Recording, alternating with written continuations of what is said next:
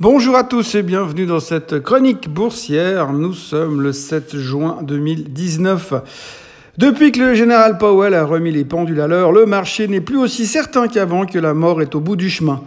Pourtant, s'il y a une chose qui est bien certaine dans ce bas monde, c'est qu'aucun d'entre nous ne sortira vivant. Mais bon, comme on espère quand même que ce sera le plus tard possible, le marché retrouve un peu d'optimisme, surtout depuis qu'il sait que Powell est prêt à nous tendre une bouée si l'on venait à tomber à l'eau. Hier, la journée aura été rythmée par deux choses. Tout d'abord, le meeting de la Banque centrale qui démontrait, Banque centrale européenne, qui démontrait que l'Europe n'était pas vraiment sortie de l'auberge qui est au fond du trou, tout au fond des bois.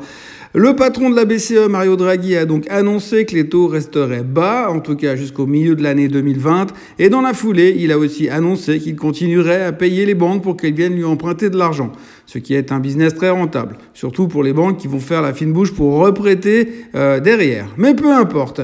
Le problème en Europe, c'est que Draghi ne peut pour l'instant pas vraiment compter sur euh, la désescalade du conflit commercial entre les USA et la Chine pour redynamiser l'économie mondiale. Et donc, in extenso, l'économie européenne, sans compter que l'Italie est en train de se fâcher avec l'Europe comme jamais on ne s'est fâché dans l'histoire du fâchage.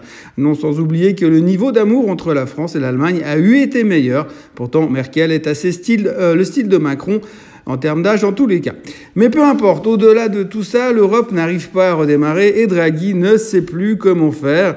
Euh, je précise en même temps que d'ici quelques mois, il y a un musée de l'inflation euh, qui va s'ouvrir et qui devrait s'ouvrir à Bruxelles, histoire que les générations futures puissent voir à quoi ça a eu ressemblé. Conclusion, journée morose et sans direction en Europe, surtout que les Américains montraient à peu près la même conviction à l'heure de l'ouverture. Mais ce qui a tout changé aux USA, c'est le Mexique. Oui, hier, c'était le chapitre 2 de la stratégie de Trump, puisqu'après avoir annoncé l'arrivée des tarifs douaniers pour le 10 juin, voici que l'on s'autorise à penser dans les milieux autorisés que les USA pourraient éventuellement peut-être, mais c'est même pas sûr, repousser la date de mise en vigueur de ces nouveaux tarifs douaniers. C'est en tous les cas ce que l'on entend dire ici et là. Le Mexique serait en train de faire des pieds et des mains pour avoir un peu plus de temps pour négocier. Tu m'étonnes.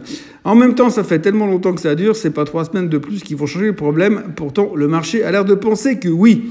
Peu importe, en tous les cas, ces rumeurs qui ont été colportées par le cousin d'un ami, d'un copain, de l'entourage proche d'un type qui est proche des négociations suffisaient largement au marché pour retrouver des couleurs et terminer sa journée en hausse on ne va pas dire en forte hausse, mais disons que tout était en vert, que le pétrole remontait au-dessus des 53, que l'or rebaissait un peu et que le niveau d'angoisse devenait à nouveau supportable.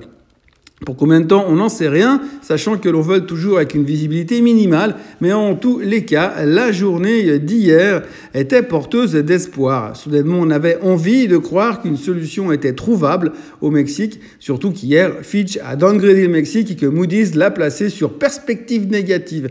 Et on sait que quand tous les experts en rating arrivent pour tout mettre par terre, c'est souvent après l'orage. Euh, pour ne pas être méchant et dire tout le temps. L'Asie est en hausse, surtout le Japon ce matin, sachant que le reste, Hong Kong et la Chine sont fermés pour cause de jours fériés. Euh, ce qui est ouvert semble enthousiasmé par euh, les perspectives positives. Sur le Mexique, dans le reste des nouvelles du jour, on apprend déjà que le secteur des value stocks, en gros des titres chiants que Warren Buffett adore, est actuellement historiquement bas et pas cher. C'est dommage parce que la plupart payent des dividendes intéressants et quand on voit que le 10 ans US rapporte péniblement du 2%, il y a peut-être mieux à faire. Une chronique matinale qui ne parlerait pas de Trump actuellement ne serait pas une bonne chronique matinale. Le président est donc à nouveau sous les feux de la rampe parce que le type qu'il a nominé pour devenir le nouveau patron de la FAA, Federal Aviation Administration, aurait également des casseroles qu'il n'aurait pas annoncées un grand classique de l'entourage de Trump. Euh, dans un autre rayon, Nancy Pelosi a déclaré qu'elle ne voulait pas simplement voir Trump destitué, mais emprisonné. On se réjouit déjà de voir la qualité des débats des prochaines élections américaines. Côté Chine, on continue les négociations indirectes, puisque euh, les USA sont en train de finaliser une vente massive d'armement à Taïwan afin d'upgrader leur armée. Inutile de vous dire que le gouvernement chinois adore quand on tente d'aider Taïwan. Ça va sûrement aider à détendre le prochain meeting de Trump de Xi Jinping lors du G2. Non, j'ai pas oublié de zéro, qui se préoccupe des 18 autres pays de toute façon. Toujours dans la même thématique, vu que depuis un peu plus de 48 heures, on s'est mis à croire que Powell pouvait contrer la war à lui tout seul, voici que ce matin sur CNBC, Robin Brooks et Nathan Sheets, deux économistes dont je n'avais jamais entendu parler avant, viennent de déclarer que Powell ne pourra jamais compenser une guerre économique rien qu'en baissant les taux, ou alors ça prendrait des dimensions jamais vues dans l'histoire de la baisse des taux. Bref, euh, on vient de nous annoncer euh, que notre bouclier de protection, euh, de, protection contre la war n'est pas un bouclier de Captain America, mais plutôt un morceau de carton avec qui a été repeint en couleur du drapeau américain. Autrement, Barnes Noble c'est en train de se faire racheter 30% plus haut, comme quoi il y a des gens qui lisent encore, et nous sommes vendredi, c'est donc le moment de lancer le compte à rebours pour les chiffres de l'emploi américain qui sortiront à 14h30 aujourd'hui. Ça nous donnera l'occasion de faire croire que l'on s'intéresse à autre chose que les tweets de Trump, c'est les déclarations ou les rumeurs sur la war. Il y aura aussi le chômage en Suisse, la production industrielle et le trade balance en Allemagne. Aux USA, on attend donc 185 000 créations d'emplois et un taux de chômage inchangé à 3,6%.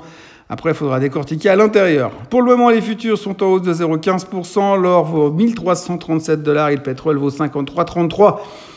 Passez un excellent week-end de Pentecôte, il va faire moche, apparemment, reste plus qu'à dormir et on se retrouve mardi pour de nouvelles aventures. Au passage, pour ceux qui veulent se changer les idées, je fais un peu d'autopromotion, mais en scrollant un peu plus bas, là, vous trouverez un article intitulé Le jour où tu te rends compte que tu sais pas conduire, c'est pas de la finance, mais ça peut, euh, ça peut changer de la trédoire. Je vous souhaite un excellent week-end et une bonne lecture.